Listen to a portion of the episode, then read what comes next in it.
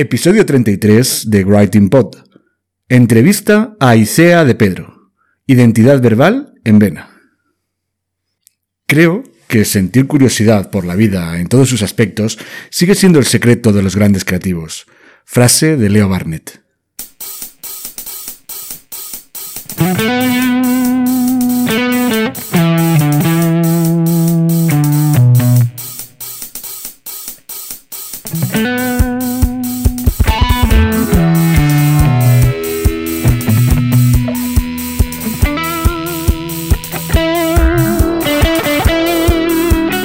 Te cuesta escribir para tu blog, este es tu podcast.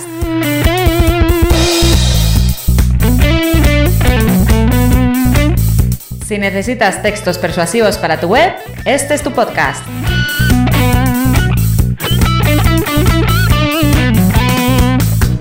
Si no sabes por dónde empezar a escribir, si sientes miedo ante un documento en blanco, este es tu podcast.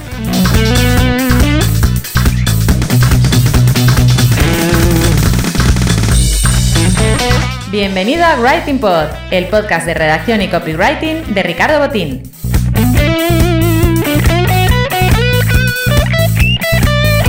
¿Copy qué? Copywriter, redactor persuasivo, redactor publicitario, lo que prefieras.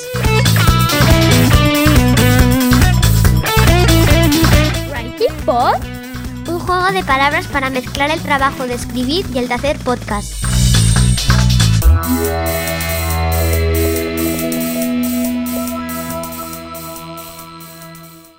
Vamos a empezar en unos segundos. Bienvenido a este episodio número 33 del podcast de copywriting y redacción Writing Pod. Te está hablando Ricardo Botín.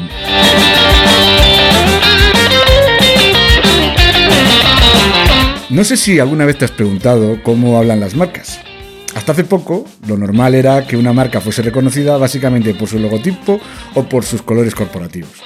Pero también tiene que expresar su personalidad, su imagen de marca, cada vez que se comunica con su público.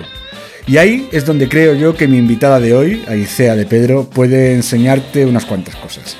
Por eso la he pedido que venga hoy a Writing Pod para que hable de identidad verbal y de cómo se comunican por escrito las diferentes marcas. Sigue escuchando porque hoy vamos a hablar de esos temas sobre los que no habla nadie en España. ¿O acaso sabrías decirme sin, mirar a Google eh, lo que significan conceptos, por ejemplo, como claim o tagline?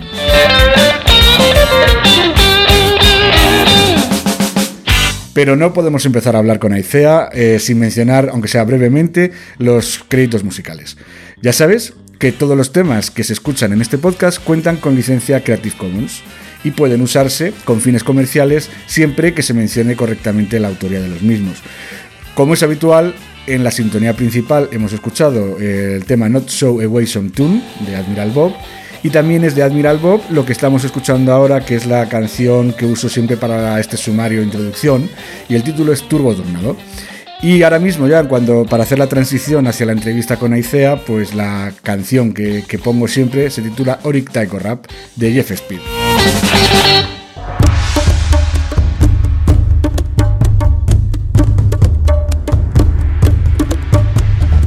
La bienvenida a Aicea de Pedro. Eh, bienvenida.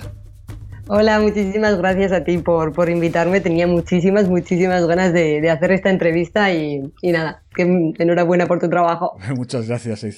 Me, me, la verdad es que me, me, encanta que vengas y sobre todo me encanta que hayas sacado hueco porque sé que estás bastante liadilla y por eso que encuentres un hueco para poder hablar un poquito de copywriting, de redacción, de comunicación corporativa y todo eso, pues me parece uh -huh. que es de agradecer, ¿no? Sobre todo, me has dicho ya fuera del micrófono que este mes de enero, que empiezas el año con muchísima fuerza fuerza y con bastante sí. jaleo de trabajo, ¿verdad?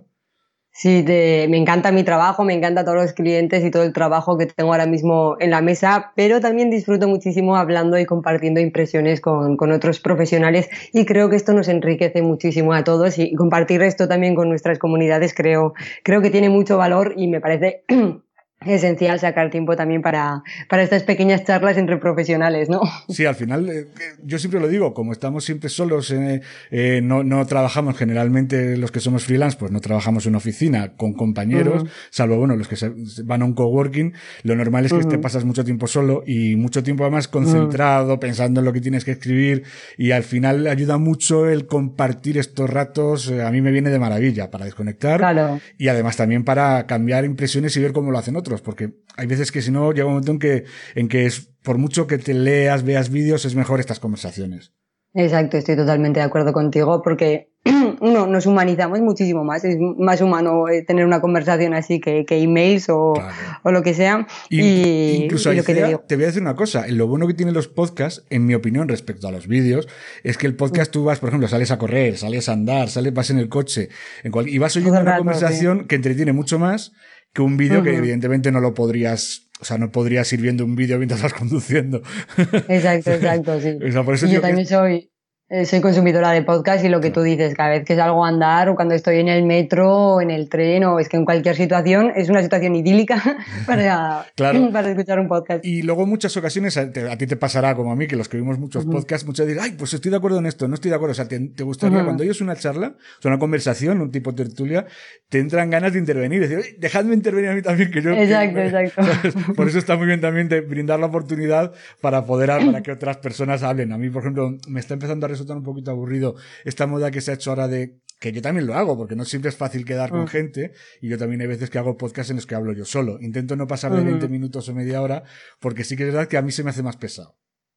Claro, claro. Yo también tengo el podcast sin podcastinación con Mónica Lemos, mi socia en Academia Creativa, y al final es eso. A ver, tiene su cosa buena y su cosa mala, porque cuando grabas tú solo, pues vas a lo que vas, dices lo que tienes que decir y punto final. Pero cuando estás en una conversación con otra persona y si eres una persona habladora como yo, puedes tirarte ahí muchísimo rato y es más difícil pues sintetizar o, ir directamente al grano, ¿no? Pero sí, estoy de acuerdo contigo que, es mucho mejor cuando, cuando es entre dos personas. Te iba a preguntar, a, raíz de que has comentado el tema de tu podcast, veo que tú tienes casi eres como una pareja profesional con Mónica Lemos, ¿verdad? ¿Qué, qué roles tenéis cada una en vuestro negocio? A ver, eh, um, esto surgió de forma súper natural. Mónica y yo nos conocimos por, por Instagram, empezamos a compartir impresiones, mira, colaboración de un post, de tal, de cual, y al final vimos que lo que ella estaba ofreciendo, ella es diseñadora gráfica y diseñadora web, y lo que yo estaba ofreciendo, ¿no? En, en ese momento era redacción, copywriting, como que se complementaba mucho, ¿no? Que juntas eh, lo que ofrecíamos tenía muchísimo más valor que lo que hacíamos por separado. Y, y, de esta manera, poco a poco empezamos a, a ofrecer servicios de forma conjunta, empezamos a, a compartir comunidades, la, tuvo una aceptación brutal y pues al final ya decidimos ponernos con todo esto en serio y, um, y crear Academia Creativa, pues es un, un proyecto conjunto eh, con su propia web, su propio podcast, su propio Instagram, sus propios canales y lo hacemos todo de, de esta forma. Vale, o sea, decir que vosotros empezáis como empiezan, como en, muchas ocasiones, un copy, un diseñador para captar clientes, y ofrecer un servicio completo, y ya lo habéis derivado más hacia la formación. Claro, sí. A ver, eh, tenemos de todo, o sea, tenemos diferentes experiencias. A nosotras lo que nos gusta y en lo que despuntamos es en la creación de, marcas, porque somos las únicas personas a día de hoy que podemos ofrecer ese servicio integral de, creación de marcas, tanto la identidad visual y la verbal, que creo que de esto ya hablaremos más tarde.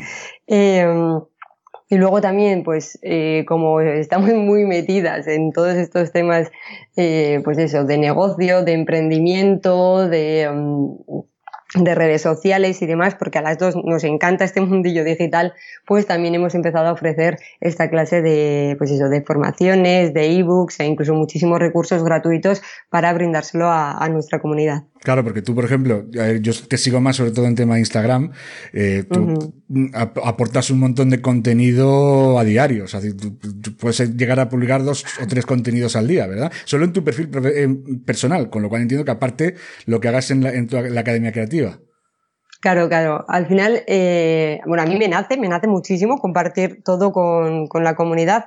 Eh, al final, mm, cuando trabajas tu, tu comunidad, ves que, que, ellos abrazan también tu, tu, contenido, tus creaciones, todas las reflexiones que compartas y, y, demás. Y ahí se crea un valor, ¿no? Que es como muy bidireccional, porque yo de mi comunidad también aprendo muchísimo. Y, a ver, luego también consume muchísimo tiempo, soy consciente de ello, así que... este es el gran problema de, de de Instagram, que es un, que es una red que si quieres hacerlo bien, como lo haces tú, o una de dos, o tienes un sistema muy sistematizado, valga la redundancia, para sacar rápido el contenido, o si no, yo que soy más lento, me podría tirar un día entero, todo, o sea, con lo que tú haces yo necesitaría el día completo. O sea, no me daría tiempo a trabajar con clientes ni nada de nada. Ya, a ver, al final sí, también hemos trabajado muchísimo en eso, en, en crear una estrategia de contenido que funcione y que no sea tampoco publicar por publicar. Creo que tiene que haber como, como una armonía entre lo espontáneo, lo que te nace en el momento y lo que ya traes preparado para, para tu comunidad. Y sí que trabajamos muchísimo en eso. Es más, tenemos un curso, una formación en vídeo que habla exactamente de, de hacer una estrategia de comunicación online y ahí ya nos ponemos nuestros objetivos de, de redes sociales, miramos cuáles son los KPIs, los indicadores, creamos un calendario editorial, vamos mirando las métricas, o sea, lo hacemos porque nos gusta y nos nace, pero también tenemos ese proceso que, pues eso, validado, que ya lo hemos hecho tantas veces, que ya hemos demostrado que funciona y así vamos eh, mejorando cada vez más y lo más importante, dándole a la comunidad realmente lo que quiere. Claro. Mira, hablando de, a raíz de lo que estás diciendo, de, de la, del trabajo en común con, con una diseñadora, que en vuestro caso es pura lógica, porque si a ti una empresa te contrata, lo lógico es que le hagas la imagen corporativa, la identidad verbal, o sea, todo, o sea, todo tiene mucha relación. Pero es que esta misma relación, yo le digo porque es un tema que he preguntado a mucha gente, eh, aquí en el podcast he tenido tanto a muchos copies como a algún diseñador, y claro, es decir, hay gente que todavía no entiende que el copy y el diseño tienen que ir de la mano, eh, tanto en un proyecto web como en un proyecto offline, en cualquier cosa, el texto y la imagen tienen que, tienen que estar fusionadas. Eh, vosotras, evidentemente, creo que eso lo tenéis más que solucionado porque, evidentemente, habéis hecho un equipo muy bueno. Mm, a mí lo que me pasa es que al final la, la comunicación, sea de cualquier tipo, es tanto, o sea, se transmite tanto por escrito como por visual, ¿no? Por, por diseño. Y me parece que las dos tienen que estar muy medidas, muy en armonía, sobre todo eso, la armonía, cuando ya consigues esa armonía entre lo que estás diciendo y cómo lo estás transmitiendo, ahí es cuando los mensajes impactan de verdad y funcionan, ¿no? O sea, realmente conseguimos que, lleguen a, las demás personas. Eh, eh, ahora, es que tenía pensado leer, haber, haber hablado más adelante de este tema, pero ya que nos hemos metido, eh, tú, por ejemplo, crees, porque hay muchas empresas, yo de hecho, la primera vez que monté algo, lo primero que pensé fue en un logo. ¿Tú crees que ese, es, un acierto empezar pensando en el logo? O a lo mejor habría que empezar pensando más en la identidad verbal, en cómo te vas a comunicar y luego el logo te va a venir casi como añadido. Mira, ni una cosa ni la otra. eh, nosotros cuando empezamos a, crear identidades de marca, eh, el logo o la identidad verbal, o sea, viene a, posteriori. El primer proceso que llevamos a cabo, bueno, primero tienes que conocer la marca, sus valores, su propósito, eh, pues eso, qué, qué valores añadidos tiene, qué le hace diferente a, a todo lo demás también hay que ver cómo, cómo está a, día de hoy la competencia para intentar diferenciarnos de todo eso lo, máximo posible. Y, y, una vez que tenemos como todo este estudio hecho, tanto interno como externo, lo que te digo, porque tenemos que conocernos a nosotros mismos, tenemos que saber cómo está el mercado y también tenemos que conocer a nuestro cliente ideal. Mira que esto es algo que se ha repetido hasta la saciedad pues a, a, día de hoy eh, nos encontramos muchísimas veces con, con, empresas o con marcas que no tienen definido o bien definido su cliente ideal. Oye, y una vez... disculpa que te he interrumpido, perdóname, Aicea. No pasa nada.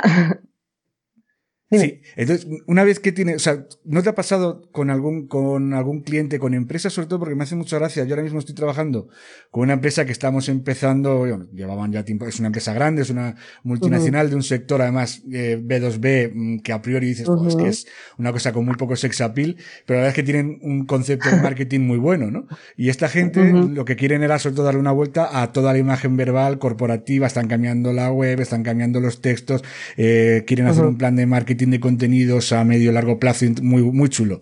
El problema que tienen es, claro, que les cuesta mucho definir su cliente ideal, porque ellos no, ellos son B2B, no son, o sea, ellos venden a, otras empresas, no venden a, al consumidor final y les cuesta mucho meterse en la mente de su, de a quién se dirigen. Entonces, claro, ahí estoy luchando yo con, no luchando, pero bueno, decir, tratando de convencerles que es que su cliente son dos tipos. Hay uno, o sea, su buyer persona tiene dos tipos. Por un lado está el comprador, es el jefe de compras de, una empresa que les puede comprar algo, pero también tienen, ya que tienes una presencia en Internet, tienen que dar, aportar unos contenidos de valor que a lo mejor no son a un posible comprador, pero que eso te va a posicionar en Internet, te va a posicionar en Google, te va a posicionar en las redes sociales y te va a generar una imagen de marca. Y esa parte es la que más les cuesta a ellos. sí, a ver, eh, lo que, lo que te estaba diciendo, que al final encontrar el cliente ideal es, es algo súper súper difícil, ¿no? Y que vas cambiándolo con el tiempo. Al final estas cosas cambian, cambian muchísimo. Eh, pero a nosotras lo que más nos ha ayudado eh, es, o sea, no tanto en lo que queremos, en nuestros mensajes, en nuestras redes sociales, en todo esto, centrarnos en nuestra experiencia, coger a todos los clientes que hemos tenido, ponerlos en la mesa y empezar a analizar pues eso, a qué gente estamos atrayendo, qué gente quiere trabajar con nosotras y de todos los clientes que tenemos, cuáles han sido eh, una buena experiencia, ¿no? Porque puedes tener muchos clientes que si todos ellos son tóxicos, pues mira, puerta, carpetazo, eso no lo queremos. Pero eh, analizar quiénes han sido los, buenos clientes, los que se han quedado satisfechos, los que admiran, los que se fían de tu opinión, los que eh, han quedado, pues eso, al final la experiencia en general ha sido buena y empezar a analizar qué características comparten entre ellos. Hmm. Y, y nada, en, base a eso ya empiezas a analizar pues todo lo demás de, de cómo se siente esta persona, qué miedos tiene, qué ambiciones tiene, cómo podemos llegar a ella, en qué entorno se mueve y demás. Claro. Y luego, en función de eso, tienes ya todo lo de, el resto de la eh, estrategia. una vez sabiendo quién es tu cliente, ya sabes cómo dirigirte a él. Claro, claro, exacto. O sea, una vez que, haces como ese análisis completo de, esa persona, ya, pues eso, ya por un lado, lo primero sería crear la marca, crear una identidad de marca que, que, te represente a ti y que con la que el cliente se sienta identificado y luego ya hacer esa estrategia de, de comunicación pues para atraer de forma natural a, a esas personas. Aicea, por, por, para la gente que no, que no te conozca, eh, todo esto que estamos hablando lo cuentas tú en tu libro. ¿Nos puedes decir cómo se titula? Di lo que quieras, pero no aburras identidad verbal. Este es el libro que, que has presentado hace unos meses y es en el que sobre todo te dedicas a hablar de, eh, de identidad verbal más que, más que identidad corporativa, sino que esto sería la parte que te toca a ti directamente, ¿no? Exacto, exacto. A ver, al principio eh, de este libro quería plasmar un poquito el escenario de cómo están las cosas antes de meterme a saco con la identidad mm. verbal, porque creo que es tan importante entender el contexto como, eh, como luego la identidad verbal en sí. A día de hoy creo que hay muchísimos conceptos y muchísimas cosas que se están entendiendo mal por profesionales freelance que igual no tienen tanta experiencia o pues bueno, se han metido aquí por, hacer algo, algo rápido, fácil y por tener esta vida nómada. Pero creo que, por ejemplo, el término del branding se utiliza fatal. Hay gente que está utilizando eh, la palabra branding para venderte únicamente una identidad visual y que además ofrecen servicios de un logo suelto, ¿entiendes? Cuando el branding abarca tanto la identidad como la comunicación, como el cliente, como los valores, o sea, todo. Claro, pero fíjate que yo creo que el problema es del que ofrece el servicio y muchas veces también del que lo demanda. ¿eh? Es decir, hay, muchas, hay muchas pequeñas empresas que no están dispuestas a pagar lo que valdría el branding completo, es decir, darle una vuelta radical a la empresa y cambiarlo todo, eso vale un dinero. En cambio, dice, bueno, pues si cambio el logo, da la sensación de, pues como el que pinta las paredes y cambia de color eh, las paredes de su casa. Claro. Eso no te cambia tu forma de ser, pero te cambia, te da un aire nuevo. Es verdad, eso es como, como poner un parche, ¿no? Claro, es un parche, pero a la gente eso le deja tranquilo. O sea, yo es que ya me he dado cuenta por eso, porque el tema de, es decir, yo creo que igual que los, que los, los redactores, copies, estamos muy condenados, sobre todo cuando, cuando contacta con nosotros una empresa pequeña, a escríbeme un par de artículos para el blog, ¿sabes? Que es lo único que, quieren. Yo creo que el diseñador está muy mm, eh, condenado también a, diseñame el logo, o diseñame, o diseñame una infografía, un poco más. O sea, no, no, Yo creo que el, que el, trabajo de un diseñador sería muchísimo más eficaz si le dejaran llevarlo todo. Decir, mira, yo te hago el logo, te hago la papelería, te hago eh, eso y te voy a poner incluso el claim, el tagline, todo. Bueno, que aparte eso ya tendría que ser cosa más de, de, una persona de comunicación o de copy, ¿no? Pero bueno, es decir, es, si tú le dejas, os voy a decorar incluso casi la, las oficinas, si tenéis oficinas físicas, cara al público, os voy a hacer la web, todo eso, claro, evidentemente se quedaría mucho mejor que si lo, solo haces una vez el logo, dentro de tres años le contratas a ese o a otro distinto para que te, te haga la cartelería, otro para que, ¿sabes? Y al final que salen chapuzas y se ve eso. Lo que tú dices en el libro, empresas que no tienen ninguna personalidad, son insulsas, son... Exacto, exacto. Al final yo lo que creo con todo esto es que el diseñador tiene que tener, uno, un concepto de, de todo, una personalidad de marca, un, escenario, un territorio, y a partir de ahí ejecutar o aterrizar el logo, eh, las variaciones del logo, las tipografías, la paleta de colores, eh, um, las texturas, los gráficos, todo lo que va a envolver esa marca. Claro, y bueno, y, lo digo. y todos los mensajes. Mira, a mí, por ejemplo, me pasó el año pasado con unos clientes que, que estaban renovando la web, ahí invirtieron mucho dinero, pero luego ya me empezó, porque al final ya yo hago un claim pues para, para una campaña que tenían que hacer en ese momento y de pronto me dicen que lo van a poner en un cartel enorme a las puertas de la nave en la que trabajan. Y digo, joder, es que este claim no está pensado para eso, está pensado para la web. Pues cámbialo y hace uno, y al final digo, es que al final esto no está lo convenido, ¿sabes? Claro vas apagando fuegos, vas haciendo lo que yo llamo un Frankenstein, ¿no? En plan, junto esto por aquí, esto lo pongo también aquí, lo reciclo para esto otro. Claro, pero ese es el gran problema, claro. Si, si trabajas con Coca-Cola, pues evidentemente no hay ningún problema. Con las marcas grandes, pues no hay ningún problema. Pero claro, trabajas con empresas medianas o pequeñas, como por ejemplo en España son casi todas, o sea, pues es muy, es muy, difícil que tengan esa imagen. Yo por eso, yo no sé vosotras cómo trabajáis, pero yo en algunos casos le digo, mira, oye, este sería hacer un plan general que va a abarcar muchos puntos, yo te cobro por, por, lo que es el trabajo en sí y luego lo vamos a ir ejecutando por partes y no tienes que ejecutarlo todo de golpe en cuatro meses o en seis meses, sino que oye, podemos hacer una cosa este año, el año que viene se puede hacer otra. No sé si vosotros trabajáis de ese modo también o vais eh, integral desde el principio. No, nosotras tenemos, es que para, como llevamos ofreciendo este servicio ya bastante tiempo, tenemos experiencia y demás, al final, eh, lo que te digo, nos fiamos siempre de nuestra experiencia para modelizar o para hacer esos procesos de, de todo. Y nosotras tenemos como nuestra metodología, nuestra, nuestra fórmula y eh, pasamos por allá a todos los clientes, ¿no? Porque es algo tan personalizado, tan que cada, cada cuestionario, cada reunión nos lleva a un punto diferente eh, pues eso, o sea, al final es, la que utilizamos siempre la misma. Pero claro, aquí eh, lo primero que decimos a nuestros clientes es que cuando te viene un cliente, mira, esto lo aprendí gracias a, Mónica, a trabajar con, la, con esta diseñadora, y es que, que te dice, ay, quiero un logo así bonito con una flor mm, parecido a este y con colores pastel, que muchas veces ni siquiera saben lo que necesitan, lo que quieren. Entonces, es necesario hacer todo ese proceso de reconocimiento, esos formularios, conocer al cliente, todo esto de lo que ya hemos hablado, para educar al cliente y, explicarle qué es lo que necesita, porque, porque evidentemente si te fías del cliente y, haces esa chapuza, yo no quiero que luego esa chapuza vaya con mi nombre. Claro. o sea, no, y ya ahí ya hemos puesto el, punto final de que nosotras con las personas con las que trabajamos tienen que fiarse de nosotras, tienen que hacer, dejarnos hacer nuestra parte del trabajo mm. y confiar en que los resultados van a estar a la altura y van a cumplir y repasar sus expectativas. Sí. Oye, en el, en el libro cuentas, eh, explicas que es una clave fundamental, que hay que humanizar los negocios. Es decir, uh, totalmente.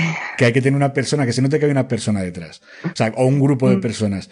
Pero, por mm. ejemplo, no todas, o sea, al final el humanizar, lo que está, la tendencia es eso, a hacerte como, como colega de tus posibles clientes, ¿no? O sea, es como tratas a la gente de tú, ¿sabes? Pero claro, luego realmente todos los negocios Mm, pueden humanizarse del mismo modo? Te voy a poner un ejemplo.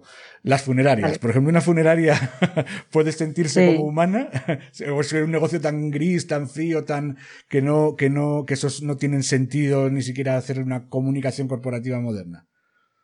Eh, buah. Fíjate que justamente en este sector que me has dicho, lo humanizaría a más no poder. Al final estamos tratando con personas en un mm. momento de su vida súper delicado, no quieren frases rimbombantes, no quieren eh, nada de campañas de, marketing eso ni, ni campañas de marketing agresivas, lo que necesitan es no entender, o sea, no ir a tratar con, con, una entidad, con una asociación, con, con, lo que sea, con una persona que les ayude en esos momentos tan difíciles, ¿no? O sea, yo, a ver, yo entiendo que, por ejemplo, hay sectores en los que humanizar es más difícil porque las tareas son, por ejemplo, en el País Vasco hay muchísimas, muchísimas empresas industriales. Claro ahí igual no le vería tanto sentido humanizar la marca porque realmente eh, es todo muy técnico, es todo muy frío, es todo muy... Eh, disculpa que te interrumpa un segundo, porque hay una, ese tema sí que me resulta curioso porque yo he investigado mucho ese tipo de empresas, para los clientes con los que yo trabajo, que generalmente son o sector automoción o, B2B, químicas, de todo, y, tú te ves las páginas, por ejemplo, de empresas multinacionales enormes como DuPont o, Pfizer o ese tipo de empresas y tratan al cliente, o sea, son, se, se humanizan, ¿eh? O sea, de, si esas empresas lo pueden hacer, creo que una empresa industrial del País Vasco eh, lo puede hacer perfectamente, ¿sabes? Sí, bueno, a ver, yo es verdad que, en este sector no estoy muy puesta. Claro, no, que quizás, no sé lo que ocurre, que es que hay muchas veces que el propio cliente se puede pensar, no, es que yo a mis clientes les he tratado siempre de usted, siempre he mandado al comercial, no sé cuánto. Es que quizás esa es la parte en la que, si las grandes lo hacen, yo de eso, por ejemplo, yo escribo en el blog de BMW. Yo lo primero que pregunté al cliente, me dijeron, no, es que ya sabes que hay que ser, mm, es un cliente muy premium, muy exclusivo, hay que tratarle. Y ya digo, pero de tú o de usted, y no, no, de tú. y tú ves la página web de BMW y en todo momento, en cualquier parte, te, se dirigen al cliente directamente de tú. ¿Sabes? Porque mm, realmente. Mira, sí. has tocado un tema que encima esto es un estudio que hace, eh, cuando empecé hace ya años, pero en más de una página web del sector de la automoción he encontrado errores de estar en, en ciertas páginas hablando de usted ah, y después de tú. En la home son completamente, o sea, en plan, en, empezar... La misma, home empezar de tú y acabar de usted, no, al revés, ¿no? Exacto, exacto, y es en plan, madre mía, madre mía, o sea, elige lo que quieras, pero coherencia, por favor, al menos. Y te voy, a, te voy a explicar, mm, como yo ahora ya que, que, sí que estoy dentro, veo cómo lo hacen, eh, hay muchas veces que, que, que, que, viene una traducción, por ejemplo, como todas las marcas son, vienen de fuera, porque ninguna marca es española, eh, porque ni SEAT es española, ya realmente seamos realistas, o sea, eh, lo que hacen es que mm, les viene la comunicación, por el caso de BMW, de Audi, de SEAT, viene todo desde Alemania, ¿no? En Alemania les dicen, bueno, tienes que hacer una web con esta estructura, con estos textos, casi mucho, básicamente los, las, lo que es el, la home y los modelos principales van a venir todos con la estructura ya casi escrita en alemán, tradúcelo, ¿no? ¿Qué ocurre? Que luego sobre la marcha tienen, en España, pues sale una campaña especial de publicidad específica para España y ya tienen que meter, mm. O sea, tienen que meter en la home, a lo mejor en el above the fold este arriba tienen que poner pues un vídeo con el último anuncio o tienen que poner una campaña específica y ahí es cuando ya empieza la comunicación hecha en España, que a lo mejor no tiene, no nadie se ha leído siquiera el resto de la página para ver si realmente todo coincide, o sea, la coherencia esa que tú dices, o sea, no puedes empezar hablando de tú y luego al final estar hablando de usted como se van haciendo por trozos, entrando muchas agencias distintas, mm. muchos profesionales distintos, el problema está que muchas veces no se ve esa coherencia de decir, de como tú podrías hacerlo yo, si me dices, mira, empezamos desde cero y voy a ir revisando todo punto por punto, punto por punto, porque eso evidentemente llevaría mucho más tiempo. Como la, como se va siempre a la carrera, por eso te digo que ese ejemplo es muy habitual, pero pasa en eso y en muchísimos más sitios. O sea, que el, el, olvidar, el olvidar el tono es, que es lo que tú dices, es que el, ese tono, esa voz de, de marca, se olvida. Muchas veces cuando te pones a escribir, se olvida. Porque a lo mejor, incluso eso, tú llegas y te ponen a escribir el blog y luego dices, es que yo la web no la toca para nada. Y ves que el tono es completamente distinto y a lo mejor el cliente ha decidido cambiar sobre la marcha el, el tono, ¿no? Es decir, ahora... Ah, mira. A mí esto me ha pasado también incluso eh, eh, ya no empresas tan grandes, sino mm. en, freelance como, como tú y como yo, eh, pues eso, de, de, ver la página de otro freelance y, por ejemplo, en la home, bien, un tono normalito, cercano, bien. Después, la página sobre mí, colegueo total, pero como si estuviera contándoselo a mi mejor amiga, en plan un colegueo que así muy humano, y de repente la página de, de ventas, de servicios, voilà, todo súper estructurado, listas, todo muy frío, muy distante, muy profesional, y dices, pero madre mía. Eso es evidente que ha pasado por tres No has entendido nada. ¿Tú te Exacto. Cuenta? Se han contratado a alguien que les hiciera la home y la página normal, ah. contrataron luego el sobre mí, a lo mejor igual otro les dijo, ay, pues esto te queda fatal, yo te lo hago de otro modo, se lo han hecho así, y luego la landing esa de servicios o lo que sea, a lo mejor surgió sobre la marcha. Mm. y ya no solo eso, sino que a día de hoy todos los freelance que se escriben sus propias páginas web, lo que hacen es tirar de plantillas y de artículos que hay eh, en Google, ¿no? En plan, Google, ¿cómo escribir la página sobre mí? Te dan cuatro tips y tú coges y los metes. Luego, ¿cómo escribir la página de servicios? Vas a, otra, a otro post de otro profesional y sigues esos mismos tips. Y por eso es por lo que yo siempre digo que al final la identidad de marca tiene que estar definida y tiene que estar presente en toda la comunicación de la web, en página web, en redes sociales, en todas partes, para que no hayan estas incoherencias. Porque al final esta incoherencia no es que quede feo, es que pierdes autoridad cuando y credibilidad, ¿no? Porque si mm, yo me estoy imaginando, o sea, para mí una página web es una conversación. Si hmm. estoy leyendo tu, tu home y tengo, o sea, ya ha empezado esa conversación, de repente me voy a otra página y pasas de ser súper amigable a súper serio a súper profesional, digo, ay, ¿qué le pasa a esta persona? ¿no? Porque, mm. porque no puede ser, ser coherente en su, en su mensaje. Ahí, ahí, creo que has dado con la clave, ¿eh? total. O sea, es que es, un vendedor. O sea, tu web es tu vendedor, es tu comercial. Eh, no es, que la gente piensa que es un escaparate. Y no, es que es un comercial que está vendiendo 24 horas al día. Yo, por ejemplo, te recomiendo porque es una cosa que es un ejercicio de verdad de aprender branding, aunque luego igual sea un poquito viejuno, ¿eh? El corte inglés. El corte inglés tú no te das cuenta que habla siempre, le llama el señor no sé cuánto, eh, soy el señor no sé qué, el jefe de planta es el señor no sé cuánto. Es un, es una, es, muy viejuno, es muy de los años 50. Pero ellos lo tienen claro y les obligan a que cada llamada que hacen, cada cosa que tienen que dar, no, yo soy el señor tal, tienen su tarjeta de visita, típica tarjeta de los años 80. Es decir, Pero da igual, si está en armonía y es sólido. Mira, tú, o sea, tú ya has pensado en ellos y son memorables por eso, aunque sea viejo, aunque sea whatever, cada uno decide cómo ser, mm. pero si ya es coherente y es memorable, es que ya está cumpliendo su misión. Claro, o sea, es indudable que tú cuando hablas con el corte inglés te da igual si vas al taller que suelen ponerte las ruedas en el parking, si vas a la tienda de, al sastre que hay en la de caballeros, eh, si vas al, al, restaurante, si vas a oportunidades, si vas a comprarte un iPod, o, sea, si llamas, eso es. o si llamas por teléfono, te van a atender siempre igual. Y, da igual si estás en Lisboa, si estás en Oporto, si estás en Madrid, si estás en Málaga, o yo no sé si en París todavía no han abierto, ¿no? El eh, corte inglés, ¿no? No, creo que no. Vale, pues la idea es expandirlo, por esto me dijeron a mí que querían expandirse hacia el resto de Europa. Pero bueno, así, que al fin y al cabo, ya vayas donde vayas, te van a atender exactamente igual, todo es muy parecido. Es quizás aburrido, pero, pero eso sí que te da seguridad. Yo sé que al final, yo necesito algo, porque yo que sé, me pasa, me acuerdo de una boda que me, tenía que comprarme, estaba fuera de mi, de mi ciudad, eh, pues ¿qué recurro al corte inglés? O sea, tenía, me quedaba una hora para, para, y me había manchado la camisa, y digo, pues me voy al corte inglés y me compro otra. Es decir, no se me ocurre irme a la tienda de Pepito los Palotes, que, que no le conozco de nada, que a lo mejor es una tienda estupenda, pero al final vas a lo conocido, aunque yo he estado en una ciudad que no había pisado en mi vida, ¿eh? O sea, Mira, fíjate, te, voy a decir más. Yo conozco a una persona aquí en, en, París que tiene familia en España y entonces pues me en verano a veranear tal cual. Pues en verano cuando va allí a ver a su familia se compra todos los trajes en el corte inglés porque es de confianza, porque lo ha conocido, le ha gustado y en verano cuando vuelve aprovecha para comprarse todos los trajes, todas las camisas y todas las cosas y se lo trae aquí a París. Claro, y, y al final eso funciona. Es decir, y el corte inglés, ¿sabes cuando empieza a hacer, a, presentar unas cuentas malas? Porque ahora mismo la verdad es que no está muy bollante. Cuando empieza el comercio online a pegar brutalmente. Es cuando el corte inglés compite ya de otro modo. Es decir, ya tiene un competidor con el que ya es muy difícil, o sea, ganarle al comercio online es imposible. Por eso al final el corte inglés lo que está haciendo es intentar vender lo máximo posible por internet.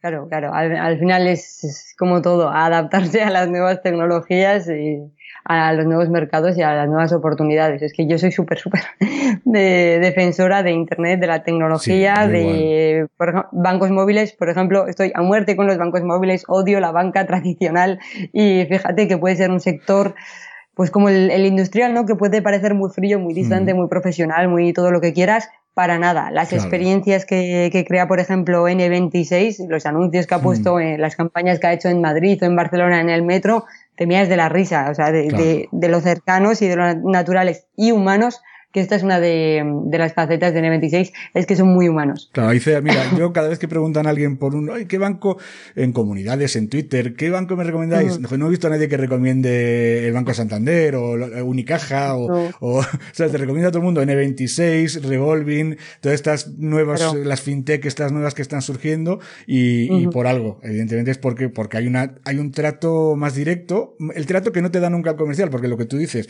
a nadie le apetece irse a un banco a charlar con el bancario de turno. Claro que no. La que te apetece es que te resuelvas tus problemas sin hacer colas. ¿Qué ocurre? Por eso Internet en eso ha roto los esquemas y los bancos espabilados se han dado cuenta. Por ejemplo, eh, en el banco más convencional, el BBV tiene una aplicación que es espectacular. Eh, el resto de los bancos, las que conozco, son una porquería. Y luego sí, el caso de las eh, N26 o las FinTech, que ya tienen otros servicios completamente distintos y mucho más adecuados, pues para gente más joven, gente que viaja. Claro, exacto. Banca en tiempo real, que puedas comprar en, toda parte en todas las partes del mundo.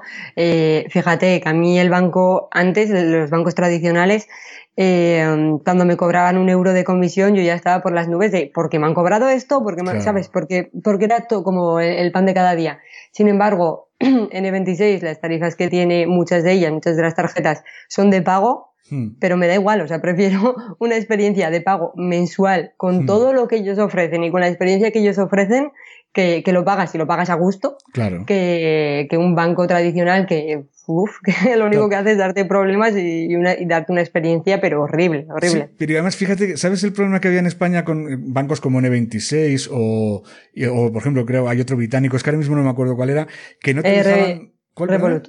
Revolut, eso es, eso es, Revolut. Eh, que no te dejan, hasta ahora no dejaban operar en España. Con lo cual, si tú querías pagar la seguridad social, o sea, que te hicieran un cargo en la seguridad social, o pagar los impuestos, el, el, IRPF, el IVA y todo eso, no te lo permitían, porque como se suponían bancos extranjeros, no podías trabajar. Alemanes, sí. Claro. A ver, eh, en sí, por ley, por legislación europea. Es la legislación europea, eh, eso es.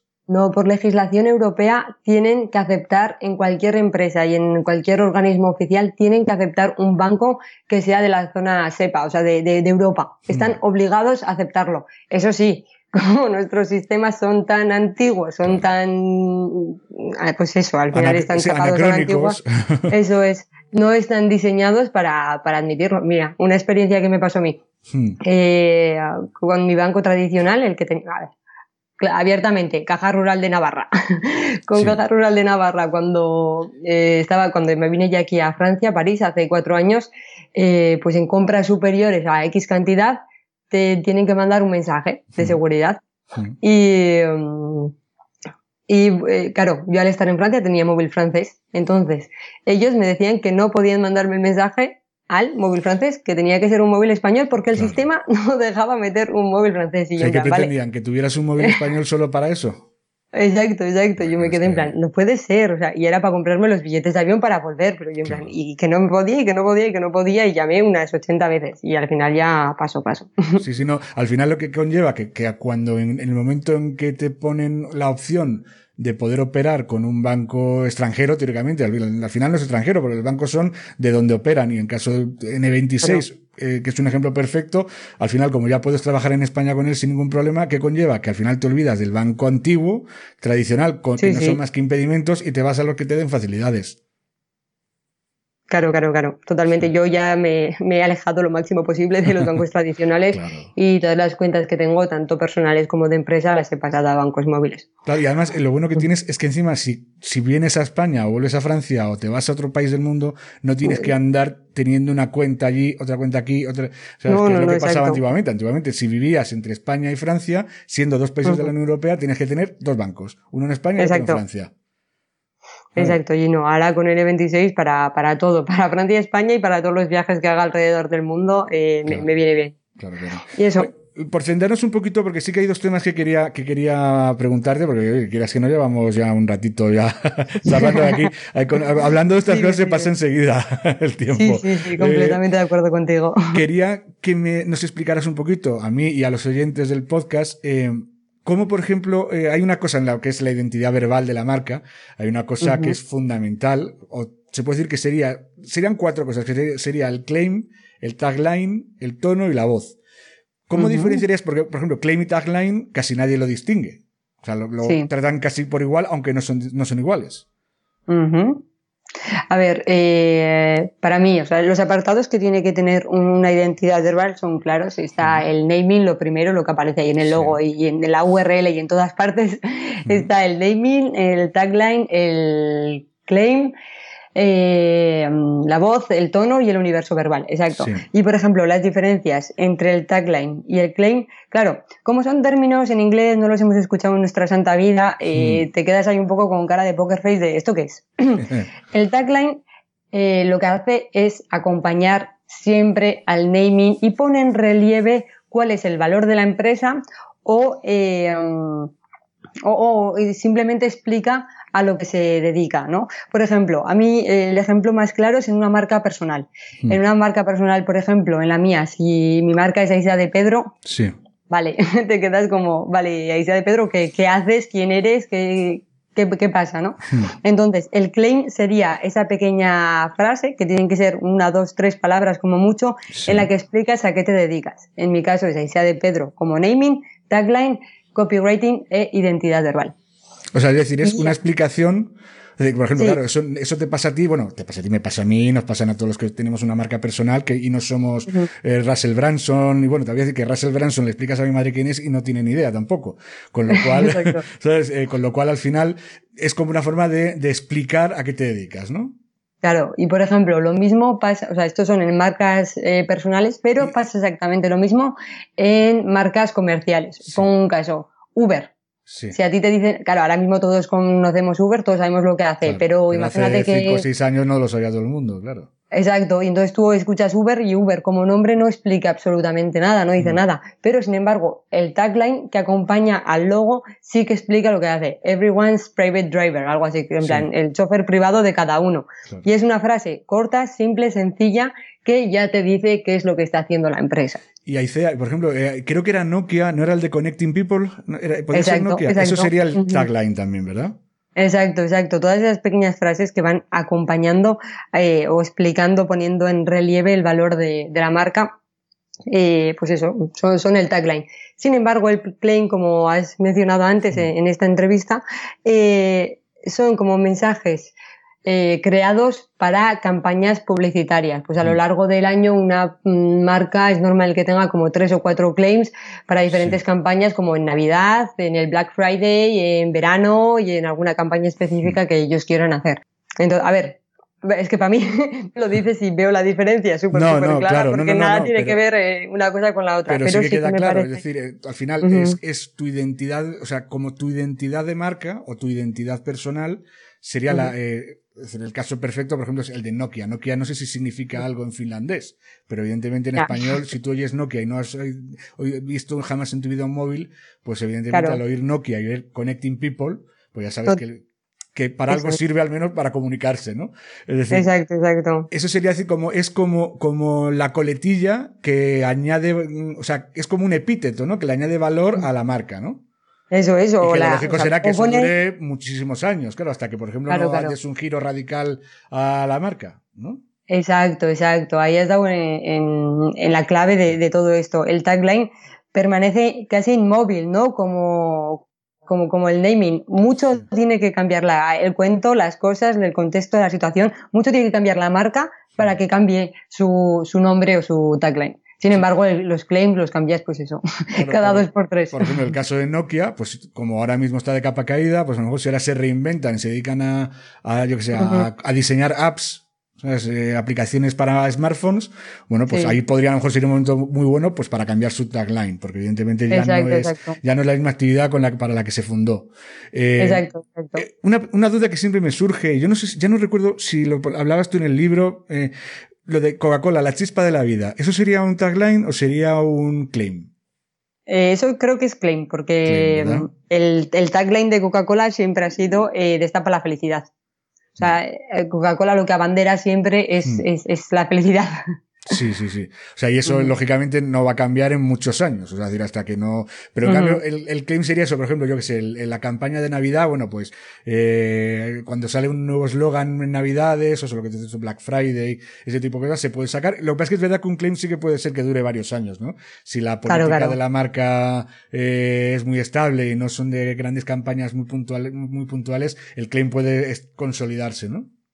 Sí, a mí, por ejemplo, el caso que más me gusta son, eh, donde se ve muy claro, son los anuncios de cerveza. Mm. eh, cuando llega la primavera, el verano, cuando empieza el buen tiempo, todas, todas, todas, todas las marcas de cerveza lanzan sus campañas publicitarias. Y en todas esas campañas publicitarias, cada una manda un mensaje, cada una tiene un claim súper diferente y que encima suele ser muy gracioso, muy memorable. Y, sí, hay pues uno, no me acuerdo cuál es, la que hace unos anuncios muy chulos que apetece muchísimo ir a la playa y, a, y te de vacaciones, lo de Mediterraneando, ¿no? Eh, que no, me Sí, acuerdo, no me acuerdo qué marca de cerveza Ella- era la que lo hacía. Eh, ah, mediterráneamente Es- es sí, era Estrella, Estrella Damm, podría ser a lo mejor. Sí, estrella- no sé si es Estrella Damm Que suelen, o suelen Estrella- hacer unos anuncios que contratan a un director de cine famoso y hacen casi como una peliculita. O sea, todo Exacto, siempre en la exacto. playa, en Menorca, en un bar, con la gente en plan cenando, tomando unas cervecitas con los amigos en la playa. Pues todo eso, al final, es eh, el eslogan, claro, es parte de la, o sea, el claim es parte de esa campaña. Es decir, eh, o sea, Mm. Sí. Eh, creo que el, el mediterráneamente sí. juraría que es tagline y no claim. Sí, sería, o sea, lo mantienen algo- todo el tiempo. Exacto, el mediterráneamente eh, todos los años eh, aparece. Sin embargo, pues eso, cada historia, cada, cada, cada cuento, cada hilo de historias que crean tienen su, propio, mensaje. Su propio mensaje. Claro, o sea, que al final eh, no siempre tiene que ser el, el- o sea, no sería, por ejemplo, mm, Estrella Dan cerveceros eh, y, y ya está, sino que se puede ser más creativo también en el tagline, ¿no?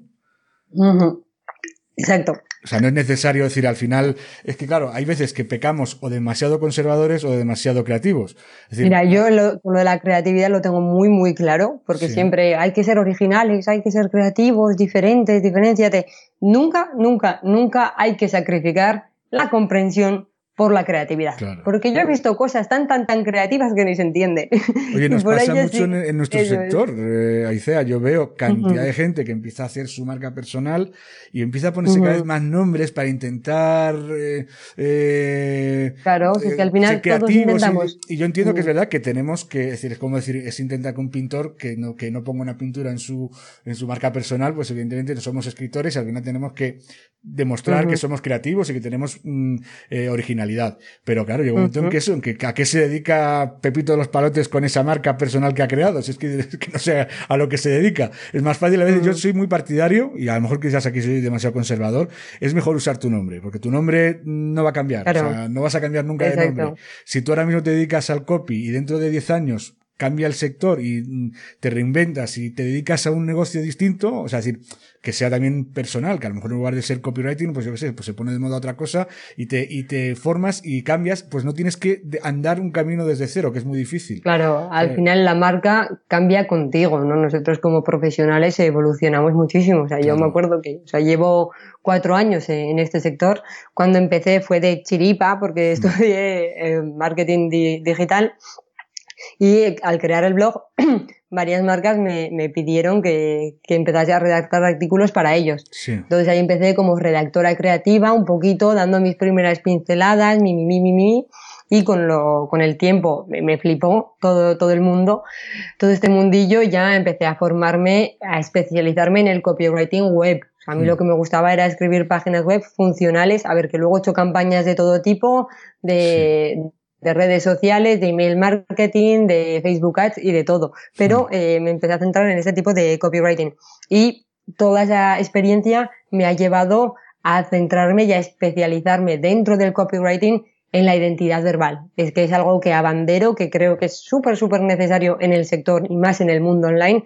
Y al final, pues mi marca ha ido evolucionando, ha ido Claro. cambiando a medida que yo lo he hecho. Pero tú eres siempre Aicea de Pedro, con lo cual no te Exacto. llamas eh, copywriter web para, para empresas cansadas eh, de, de la, de la monotonía, porque ¿qué ocurre? Que en el momento en que dejes de hacer copywriting web, mm, esa marca ya no te sirve de nada. ¿sabes? Exacto, exacto. Ujú. O sea, es igual, bueno, por ejemplo, es decir, yo acepto, hay gente que también se ha puesto muy de moda ahora lo de usar, eh, em, eh, ¿cómo se dice? Motes no, sino seudónimos, ¿no? Bueno, Sí. seudónimos sí, porque no tienes, si el seudónimo se mantiene en el tiempo, o sea, si no es algo que tenga mucha relación con, con un sector en concreto, bueno, pues tu seudónimo puedes cambiar de negocio, cambiar de sector y continuar con el negocio. Pero hay que pensar que como marcas personales que somos, los freelance, o sea, pero vamos, te hablo de copies, te hablo de diseñadores, te hablo de, todo, sí. asistentes virtuales, somos marcas personales, somos lo que valemos nosotros mismos. Y, Exacto, exacto. Has dado en el clavo. Claro, entonces ese absurdo es renunciar a tu nombre. O sea, no te. Además, hay otra cosa que es una obsesión, y yo me he dado cuenta, mucha gente cuando empieza quiere aparentar tener una empresa muy grande con la que tengo, tengo una secretaria, tengo cinco redactores, tengo tres creativos, tengo un director de eh, creativo. No, no, si es que eres Escribe en su página web en plural, exacto. si es que eres tú solo, pues di la verdad, si al final yo me estoy dando cuenta, y yo creo que te habrá pasado a ti también, eh, aunque tú trabajas muy en equipo con Mónica, pero bueno, al fin y al cabo, tú tienes tu, tu marca personal y ella tiene la suya, ¿no? Aunque luego tengáis el negocio aparte. Pero yo me he dado cuenta que cada vez a mí me recurren más empresas que, que, vienen cansadas precisamente de trabajar con esa agencia grande. Porque no se sienten, se sienten ignorados, no sienten la atención que puede dar un freelance. En cambio, el freelance saben que, que pueden, que siempre va a estar ahí más pendiente, que va a estar más preocupado de ti. Es decir, al final es que es un beneficio. O sea, hoy en día trabajar como freelance no es tan difícil como hace unos años. Hace unos años los freelance tenían que aparentar tener una estructura muy grande. Hoy en día no es necesario. Claro, a ver. Yo depende, o sea, depende cuál sea el propósito de hacer todo eso. Me explico. si es por aparentar, cero. O sea, eso no se hace. Eh, luego también hay personas que cuando empiezan como que les da vergüenza, que no saben cómo va a ir, si bien, si no, entonces se esconden detrás de un nombre inventado de lo que sea y pues van tirando y si funcionan entonces ya sí ponen su nombre, lo cual me parece que está, o sea, está planteado de una forma errónea, mala, no, no es funcional yo creo que si te apuestas a emprender o a ser freelance, tienes que ir a por todas. ¿Entiendes? Luego hay... más o menos, da igual. pones tu, tu nombre, tu marca y tiras con todo. Y lo, lo, que sí que entiendo, y lo he visto en más de un caso, que, em, que si empiezas con una marca personal y luego tienes éxito, tienes mucho éxito, eh, ya tienes tu equipo y tu todo, claro, si hubieras puesto un nombre comercial, sí, que el, el, equipo puede hacer más cosas. Pero si tienes una marca eh, personal y crece, la que vas a estar obligada a salir en redes sociales, en los vídeos de YouTube, en todo, la que vas a tener que ser la imagen de la marca, vas a ser tú todo el rato. Cuando igual no prefieres no estar creando contenido y estar eh, centrándote en gestión, en liderazgo, en, en estrategia. Entiendo lo que dices.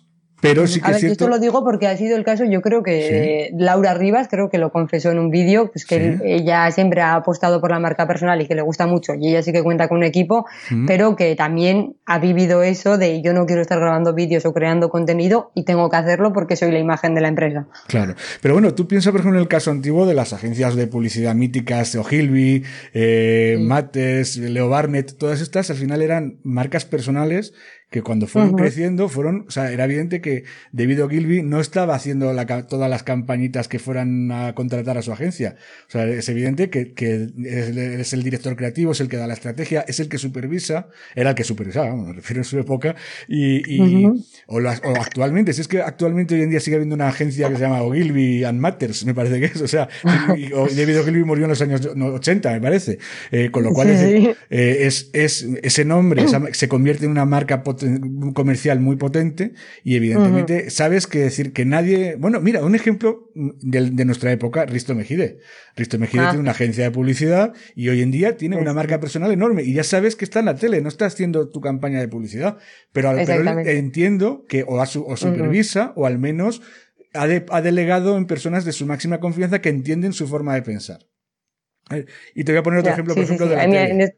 Te, voy a poner otro ejemplo de la tele, que es el de, el de Chicote, el de Pesadilla en la cocina. Ah.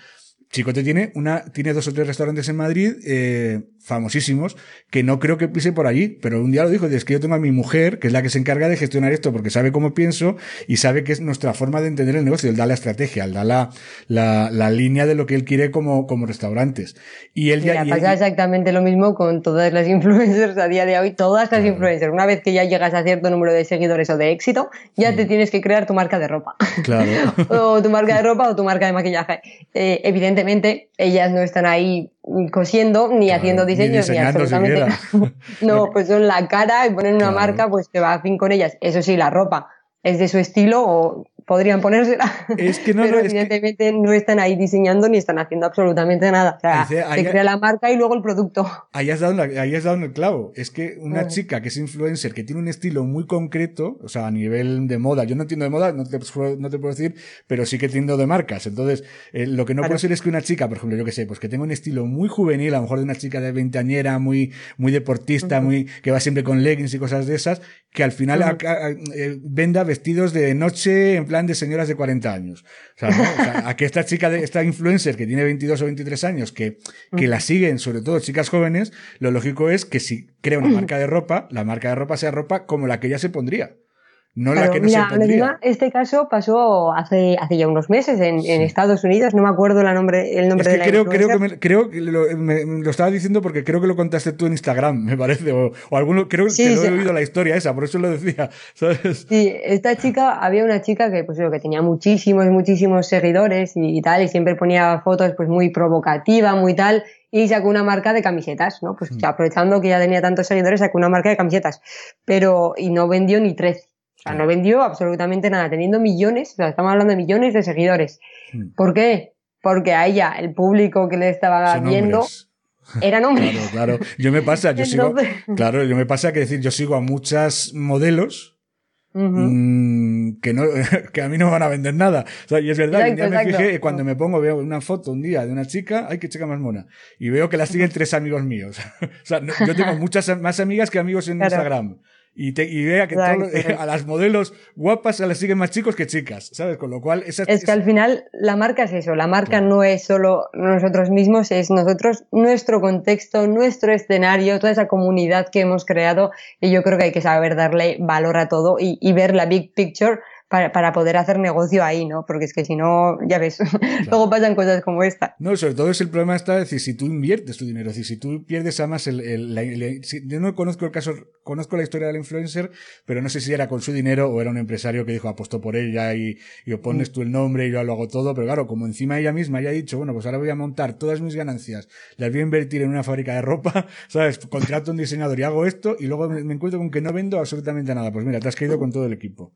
¿Sabes? Sí. O sea, es decir, que, que A hay- ver, el riesgo creo que no fue para tanto, creo No, que no. era una eh, impresión de camisetas que contó Sí. con alguien para hacerlo, pero Sí, que lo mismo Espero incluso, que no comprase que lo la- mismo la incluso a lo, mejor, a lo mejor fue alguien que le alguna empresa que le dirá, bueno, pues yo te pago un margen, un 10% por cada camiseta que se venda, tú pones tu nombre como que lo has diseñado tú o algo de eso sería, entiendo, ¿no? Ujú, O sea, no- seguro, seguro. Pero bueno, puede ocurrir en un momento dado que también haya gente que pierda un poquito el norte, o sea, sobre todo cuando llegas a esas cifras que les pasa a los influencers eh, hoy en día, pues entiendo que puedes perder el norte y, y creer que eres infalible y que ya, y que, bueno, eso, y que puedes lo mismo anunciar un videojuego que un curso de, de ayuda personal, ¿sabes? Es decir, al final. Mira, aquí me gustaría compartir una experiencia que, le, que le pasó a mi socia Mónica Lemos Sí. y que la verdad que a mí me dejó con la boca abierta.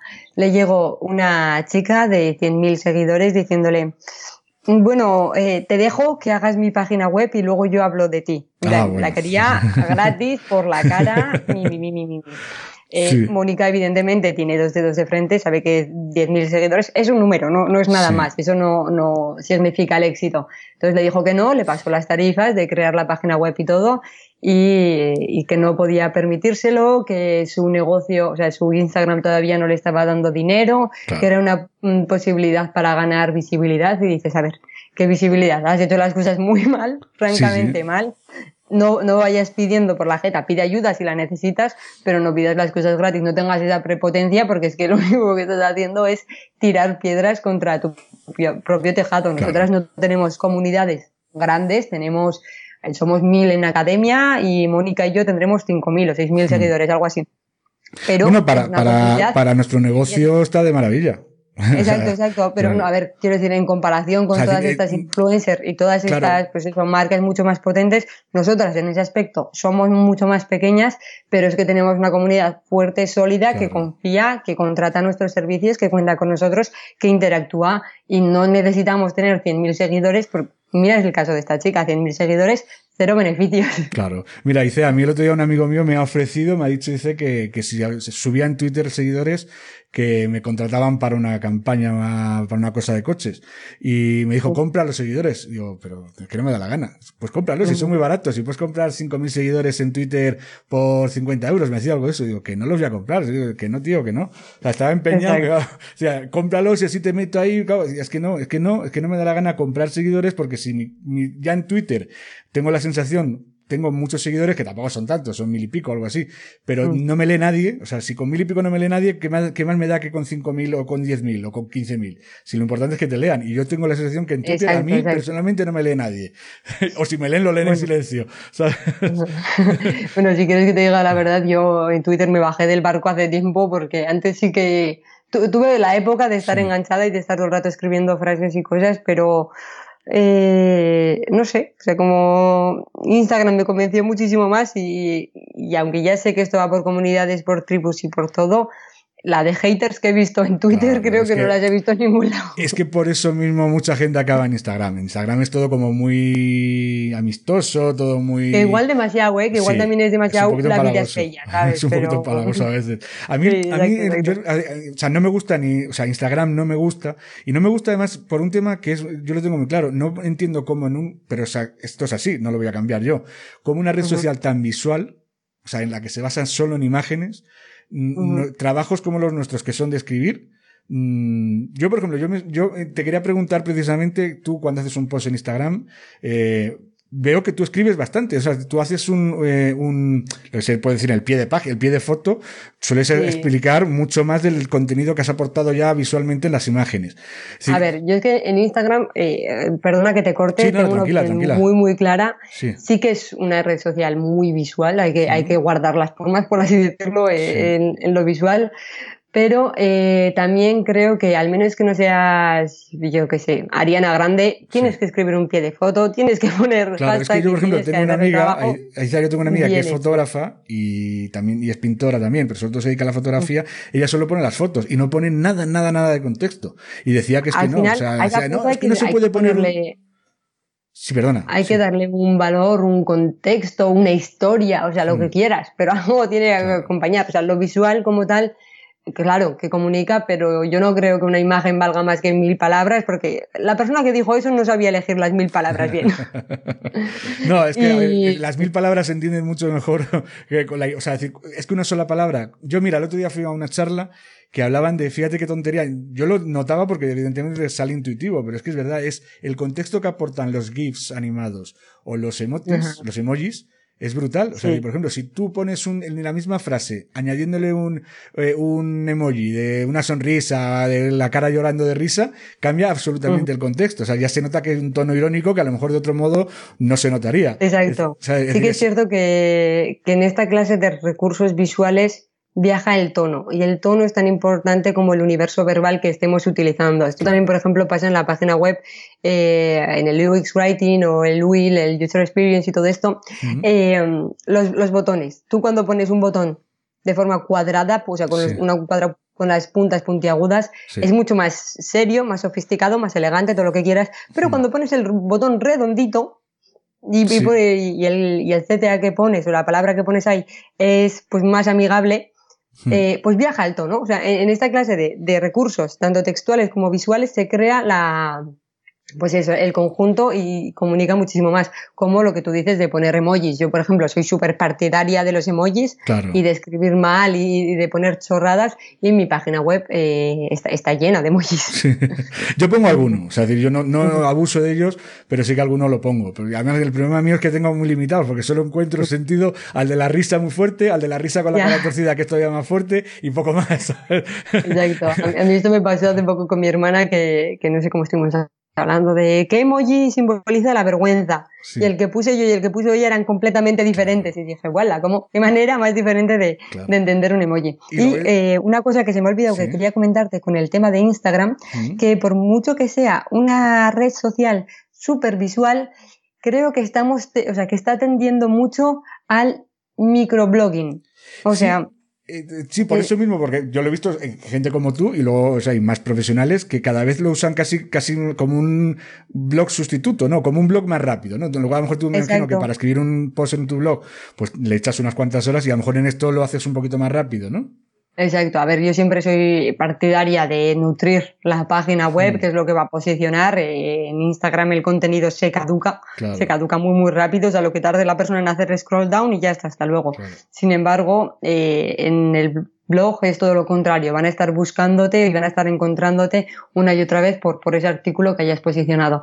Pero sí, me parece que también es como una alternativa al blog, creo que es una forma de estar presente en el día a día de la comunidad, de las personas y aparte, o sea, tienes el microblog, o sea, puedes escribir artículos pequeños, puedes introducir slides, puedes hacer un vídeo en Instagram TV, al final tienes como todos los formatos disponibles para, para ofrecer a la gente el contenido, ¿no? Entonces, creo que es tan importante, sí, lo visual, mm, tener una estética bonita o por lo menos no, no muy desastrosa, eh, pero creo que también el contenido y el texto, o sea, predomina. O sea, a mí, por mucho que tenga una cuenta preciosa, si el contenido no me llena, no me aporta, no me inspira, hmm. no me educa, hasta luego.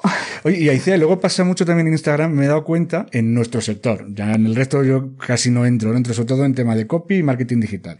Hay mucha gente que, es verdad que sí que hay que aportar contenido, pero el contenido tiene que ser de valor. Es que luego veo unas obviedades las que ponen, y luego lo ves que se lo han currado, que a nivel visual es bonito, está bien diseñado, mm. pero dices, es que están poniendo unas cosas que digo, joder, es que para poner esto mejor no poner nada.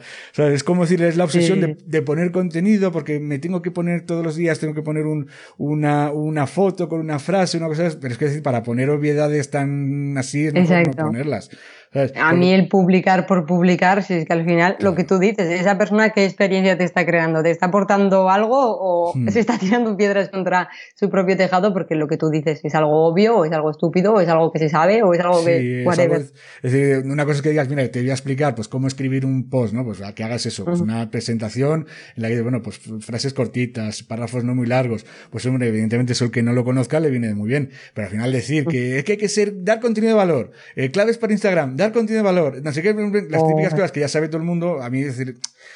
A mí eso me pasa que al final, una cosa, eh, los early adopters traen las tendencias, pero luego ya cuando es adoptada por las masas, ya llega un punto en el que, se convierte en un maldito disco rayado. y esto me pasa. Eh, eh, como por ejemplo en Instagram, mm, tutorial 6 apps para, para Instagram o para Instagram Stories o para lo que sea. Y dices, Dios, no sé la cantidad de veces que he visto este mismo artículo, vale, con otra tipografía, con otra tal, pero es que son todos un copy-paste. Claro, no, al final, al final lo que hacen. Ni es nada. Yo me imagino que lo que hacen es cogerse el típico post de blog o sea, buscado en Google, ven una semana y lo que hacen es darle un toque de diseño, o sea, porque sí que es verdad que a nivel de diseño suelen estar bien presentados, pero al final es la misma información cambiada eso, cambiada de, a nivel de visual. pero sigue siendo a mí esto me pasó, yo también sigo mucho, hay cuentas de viajes y así, porque hmm. me gusta mucho viajar, y una vez vi un artículo que era en plan, 10 destinos para viajar en primavera. Y pues es una fotito con los 10 destinos tal cual. Dije, Voy a ponerlo en Google, a ver qué dice Google. Puse 10 destinos para viajar en primavera. Esto era una cuenta de, una pareja en Google. Skyscanner tenía el mismo artículo con las, o sea, con las mismas referencias, con las mismas cosas, casi que hasta con las mismas fotos. Y dije, tío, o sea, para publicar esto, si es que, claro, al final ya esa, esa cuenta para mí pierde autoridad, credibilidad, pierde todo, ¿sabes? De, de, ser tan descarada, si no se puede, no se puede. Y yo, fíjate, yo estoy aquí encantado de hablar contigo, la verdad es que me está gustando muchísimo y además me está gustando este enfoque que le estamos dando hoy a la entrevista, porque realmente no, últimamente he hablado con muchos redactores y más, y, la verdad es que este tema no lo hemos tratado tanto y es un tema que es muy interesante, es muy desconocido. Yo mira, cuando estaba preparándome, yo estos programas me los preparo, si te soy sincero, muy poco, porque dais todo muy, mucho juego hablando, con lo cual hay que prepararse muy pocas cosas, ¿no? Pero bueno, siempre me gusta tener una serie de ideas básicas, ¿no? Y una de Yo creo que, que, hoy hemos pasado un poquito de, no, no tanto de las redacciones como de la identidad verbal, la identidad de la marca y la comunicación, ¿no? Esa ejecución en redes sociales o demás. Y sí, a mí la, la, conversación, acabo de mirar el reloj y me ha sorprendido todo el tiempo que llevamos hablando, pero me ha gustado mucho. Claro, nada, pues vamos a terminar ya. Lo único que sí quería comentar una cosa respecto a tu libro, porque es que me estaba dando cuenta y cuando estaba preparando eh, y digo, joder, es que hay un montón de, porque es verdad que manuales de identidad corporativa, textos incluso de profesores universitarios, hay hay a patadas. Casi todos muy rollos y muy poco, muy aburridos y muy poco, que, que, hoy en día aportan muy poco valor, porque ese es un gran problema de, de gran, de la formación universitaria, eh, que yo soy muy partidario de ella, pero es verdad que en estos casos hay veces que la sociedad universitaria, se puede decir, va por detrás de los profesionales. Totalmente. ¿sabes? Entonces, en este caso es lo que ocurre, es decir, no hay un manual, aunque lo tuyo realmente es un libro más divulgativo, o sea, es un, pero no hay, o sea, se entiende también muy fácilmente, es decir, te lo, lo puede, es decir, si tú, yo por ejemplo, yo lo compré Porque estaba, cuando lo, él comentaba el cliente este, que empecé a trabajar con ellos, y justo cuando me sale el tema que tengo que preparar el, el eh, hablar también en el plan de marketing de contenidos, hablar un poco de identidad verbal y todo eso, veo que tú habías publicado el libro y joder, pues me lo compro. Y, y me lo leí, iba, casi, casi te iba a decir, en dos tardes, pum, pum, pum, pum, me puse de un tirón. En una sentada. Claro, o sea, para sacar las ideas principales, porque ya me corría prisa, tenía que entregar el, el, trabajo al cliente. Entonces, me vino muy bien para definir ciertos conceptos que los conocía, pero que no los sabía transmitir bien a la hora de explicárselos al cliente. Claro, o sea, por eso al digo, final el objetivo de este libro era un poco como poner las bases a explicar hmm, lo, lo necesario para crear una identidad verbal. Y como me parece que es algo bastante nuevo de lo que no se ha hablado, no estaba este patrón creado, al igual que en, en la identidad visual sí, en la identidad verbal no, o sea, en la identidad visual sí que está logo, tipografías, paletas de colores, iconos, todo, o sea, si pones mood board en Pinterest te va a salir el, Claro. el mismo patrón una y otra vez. En la identidad verbal eso no pasa, cada copy te, te vende lo suyo. Entonces sí que quería crear este manual pero no quería mm, dar una clase informativa de esto tienes Sí, que no querías hacer un libro de que texto. No, para nada. O sea, mi misión con todo esto era educar e inspirar y siempre con ejemplos, con, con el, con el bien hacer de, el buen hacer de otras personas, teniendo un poquito toda esa lógica que también hay partes igual un poco más teóricas o explicativas, pero eh, quería dibujar ese nuevo contexto, ese nuevo escenario y lo que tú dices, que, que sea efectivo para las, para las marcas, pero sobre todo para los copywriters, para que todos tengamos como e- esa manera de, de hacer las cosas eh, pues de, de forma lógica, ¿no? Hmm, claro, claro. Así que ya te digo, repite el libro. el voy a poner un enlace a- a- a- en la página donde publico el podcast para que la el que quiera comprarlo Ujú. pueda comprar. El título es eh, Di lo que quieras, pero no aburras. Ajá. Está disponible en Amazon, eso es, en tapa blanda y eh, en versión ebook. Kindle. Ok. Pues Ujú. oye, pues eh, por terminar, ya sabes que siempre pregunto, aunque hemos estado hablando todo el rato de tu libro, vamos a hablar ahora de otros libros, o sea, de, de libros, por ejemplo, que te gusten Sí. más, eh, pues a la hora de descansar. Yo, por ejemplo, yo, pare- yo cuando me hago un descanso después de comer y luego ya cuando acabo de trabajar por la tarde. Y, Y mira, y lo que hago es ponerme tú. a leer.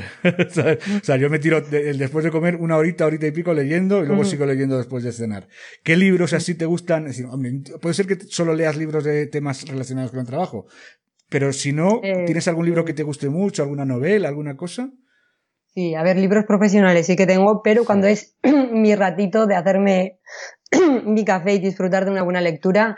Eh, eh, los libros que más me gustan son todos los de Carlos Ruiz Zafón, todos, o sea, sin discriminar Ah, La ninguno, sombra del viento y todo eso, ¿no? Marina, todos, o sea, en plan, eh, me flipan.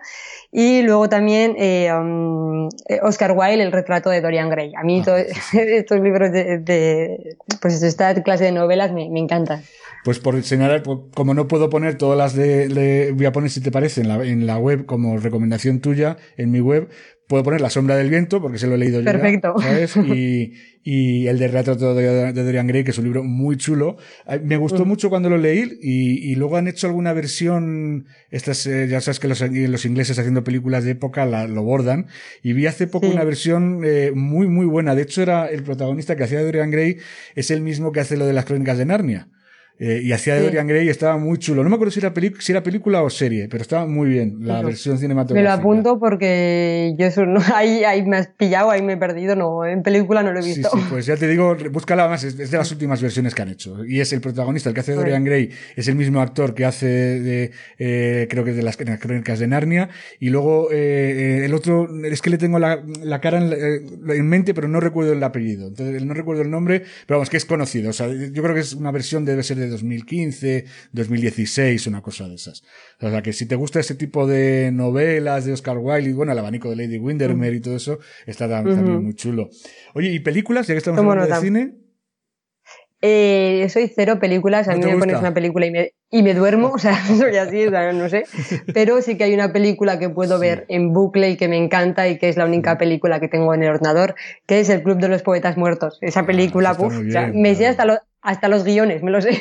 De hecho, yo, mira, yo cuando se puso de moda, eh, eh, yo de hecho no conocía lo de la poesía de Walt Whitman, leo Capitán, mi capitán, y la, es preciosa, Sí. o sea, de hecho, mira, yo, me encanta. Yo aunque no tengo, o sea, me- yo hago algún curso de vez en cuando de, para, pues hombre, mejorar en el podcast, aunque luego no sigo ninguna de las normas. O sea, y algunas veces lo que he hecho es cursos de, de dicción para, sobre todo, mm, recitar poesía y cosas de esas. Y la de O Capitán, mi capitán, mm, es de las muy típicas que uso, igual que el cuervo, pues para mejorar la Sí. dicción, ¿sabes? Para el podcast, ¿sabes?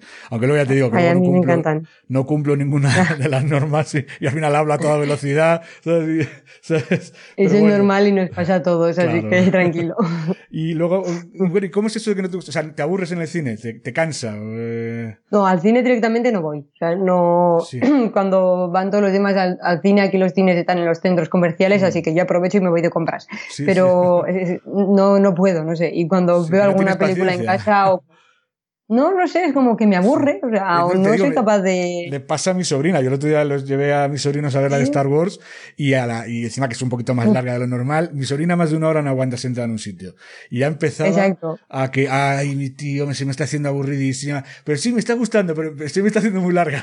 Y digo, pues tú ya A no te mí queda también nada. me pa- Ya, me pasó lo mismo que encima con una película de Star Wars, no, no esta última, sino hace, hace ya un par de años o tres, Mm. Sí, y me llevaron con mis primos y con sus amigos. Iba yo con tropecientos niños. sí. Y yo en plan, por favor, quiero irme de aquí. O sea, no se aburre nadie más.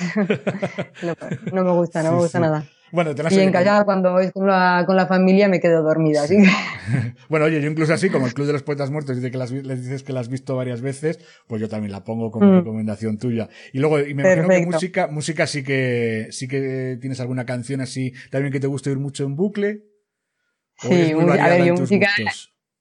Soy muy, muy, muy variada en mis gustos. Escucho en vasco, en, en español, en inglés, en francés, mm, rap, pop, comercial, todo. Pero si hay una, un grupo que siempre me han acompañado y que siempre me ha gustado muchísimo, es Estopa. Estopa. Estopa, no sé por qué a mí ese gitaneo, ese, ese tal, no sé, como que, que me alegra, me dan ganas de cantar, de bailar, de, de todo. Yo sé, fíjate que yo soy muy poco, me gusta, la música me gusta mucho, pero soy muy poco de ir a conciertos. O sea, te puedo decir que llevo, te- llevo tantos años sin ir a conciertos que el último que fui fue a uno de Estopa, precisamente.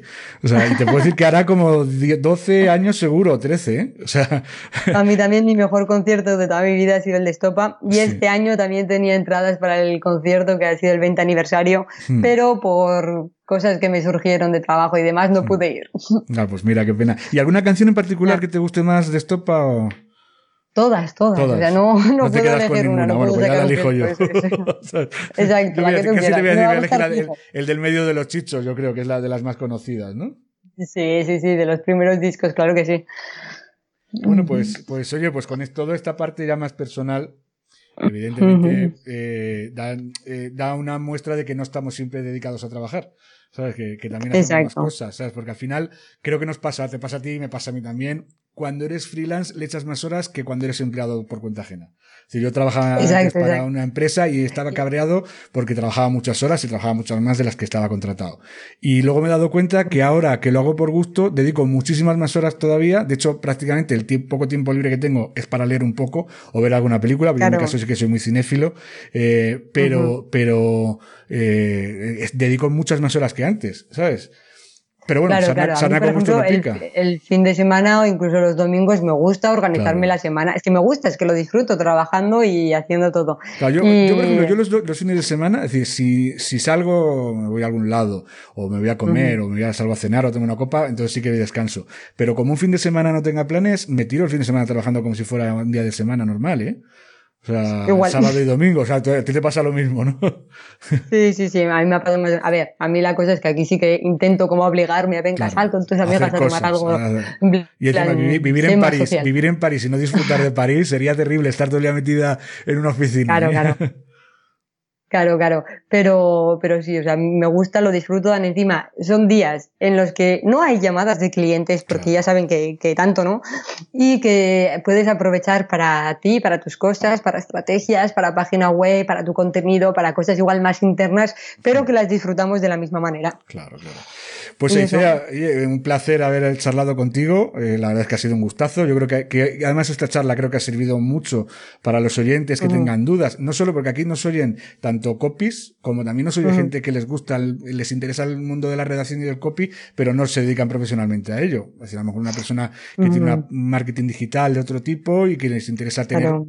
Bien escrita su página y a lo mejor eso no pueden contratarnos a los profesionales, bueno, pues tienen la opción de, de aprender también estos detalles. Y yo en este caso sí que recomiendo que compren tu libro porque la verdad es que les va a clarificar mucho a la hora de montar tu negocio como empresa o como marca personal, va a clarificar mucho la comunicación de, del negocio. Nada, Ricardo, el gusto ha sido mío, de verdad. Eh, me ha parecido que, en esta conversación han salido cosas súper interesantes y de mucho valor, que no esperaba menos, también te lo digo, tenía muchas ganas de, hablar aquí contigo.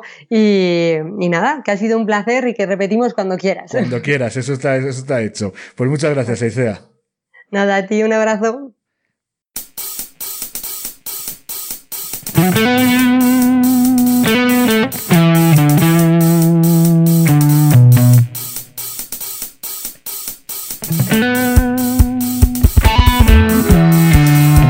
Esta interesantísima entrevista con Aicea de Pedro, que en mi opinión creo que ha sido pues muy reveladora y se sale bastante de lo habitual, de lo que se suele hablar en los podcasts de copywriting y redacción que se hacen en España, pues bueno, solo me queda mencionar antes de despedirme recordarte, como siempre, que tienes un libro aparte del libro de Aicea. Puedes descargar también eh, mi ebook gratuito. No tienes nada más que darme tu dirección de correo electrónico y tu nombre para que pueda identificarte. Y nada, se titula Escribe en tu blog como los profesionales. Es un libro mm, sobre todo pensado para gente que está empezando en el mundillo de la redacción y quiere, por ejemplo, encargarse de realizar pues la escritura de su blog o de sus páginas web. Bueno, pues yo te voy a dar los consejos más básicos para que puedas empezar. Es decir, hoy has tenido con Aicea eh, conceptos que seguramente algo más avanzados para si no conoces, sabes temas de copy o de branding, quizás mm, te han parecido un poquito más avanzados de lo normal. Pero bueno, esta es la parte más básica en la que vas a aprender pues cómo se configura un post, cómo deben ser los párrafos, cómo, qué tipo de palabras debes emplear, cómo hacer los títulos, bueno, pues las ideas más básicas para que sepas pues empezar a, a, empieces a trabajar y a escribir mejor tus, tus posts en tu blog o las páginas estáticas de, tu página web. Em, Simplemente tienes que, ya te digo, dejarme tus datos y luego lo que sí que haré yo de vez en cuando es ir mandando ante algún email eh, o una newsletter, bueno, pues para seguir en contacto contigo. Intento siempre aportar contenido de bastante valor, con lo cual no se te va a hacer pesado. No soy de estos, no soy de esos mm, vendedores compulsivos que están todo el día tratando de vender por email. Yo, más que nada, lo que intento es establecer una relación más estrecha contigo y por eso te mandaré pues información, artículos interesantes, algunas reflexiones que pueden suceder y bueno, también te iré comentando si no me sigues en los podcasters, si no eres un oyente habitual de podcast y no usas una aplicación específica para ello, pues también te voy a avisar cuando, cuando publico un nuevo podcast, un nuevo episodio de Writing Pod o, incluso también cuando escribo un artículo, aunque bueno, últimamente tengo el blog mío un poquito más abandonado. Eh, ya sabes que bueno, eh, eh, puedes descargarte el libro, lo vas a encontrar simplemente con teclear ricardobotin.com. Vas a ver que en, el Above the Fall, que se llama nada más en la, primera parte de arriba de la página, vas a encontrar el cajetín para la suscripción, para el pequeño formulario. También abajo, al pie de cada página, lo vas a encontrar. Incluso si estás escuchando ahora mismo el podcast en el eh, directamente en, mi página web. Seguramente te habrá salido ya o te, irá a salir ahora un pop-up en el que también te, recuerdo que puedes suscribirte. Si, luego también te recomendaría, si te ha gustado este episodio, pues que hagas algún comentario, tanto aquí ahora mismo en, en mi web, como, oye, pues si lo estás escuchando en Stitcher, en, en, iTunes o si lo estás escuchando en Spotify, que cada vez veo que lo está escuchando más gente a través de Spotify, bueno, pues cualquier comentario, reseña, eh, cualquier cosa que me que, quieras comentar mm, es bien agradecido, sobre todo porque bueno, así logramos que se difunda más y que la gente lo conozca más. Y, bueno, pues ya sabes, cinco estrellas, la máxima valoración. Si te ha gustado el episodio, lo puedes también difundir por las redes sociales. Se, me puedes mencionar, siempre que escribas algo sobre, sobre el podcast, pues simplemente con que me menciones en Twitter sería arroba Ricardo Botín. En Facebook también tengo Ricardo Botín Copywriter, una página, tengo mi, perfil personal, que creo que lo tengo cerrado, estoy pensando yo, y no, no, eso lo tengo quizás más para uso más personal pero tengo también una página, eh, también de Ricardo Botín eh, como copywriter. Eh, también tengo una página que se mueve bastante y que tiene también bastante tráfico en, LinkedIn. O sea, mi perfil en LinkedIn me puedo solicitar que entremos en contacto a través de LinkedIn y no tengo tampoco ningún problema. O incluso también en Instagram, sería también el nombre de usuario, sería arroba Ricardo Botín. Puedes mandarme un email también si quieres escribirme algo más particular o más privado, pues a contacto arroba ricardobotín.com y bueno, ya sabes que en cualquiera de estos medios me puedes encontrar y puedes hablar conmigo o preguntarme tus dudas o consultarme cualquier cosa que yo estoy encantado de, resolverlas. Eh, pues un poco más queda decirte que recordarte eso, que, te descargues el, el ebook, que para uno que es gratis, bueno, pues no está nada mal tampoco, ¿no? Y, nada, y agradecerte que hayas estado ahí y que espero que este episodio con Aisea pues te haya gustado lo mismo que nos ha gustado a nosotros grabarlo.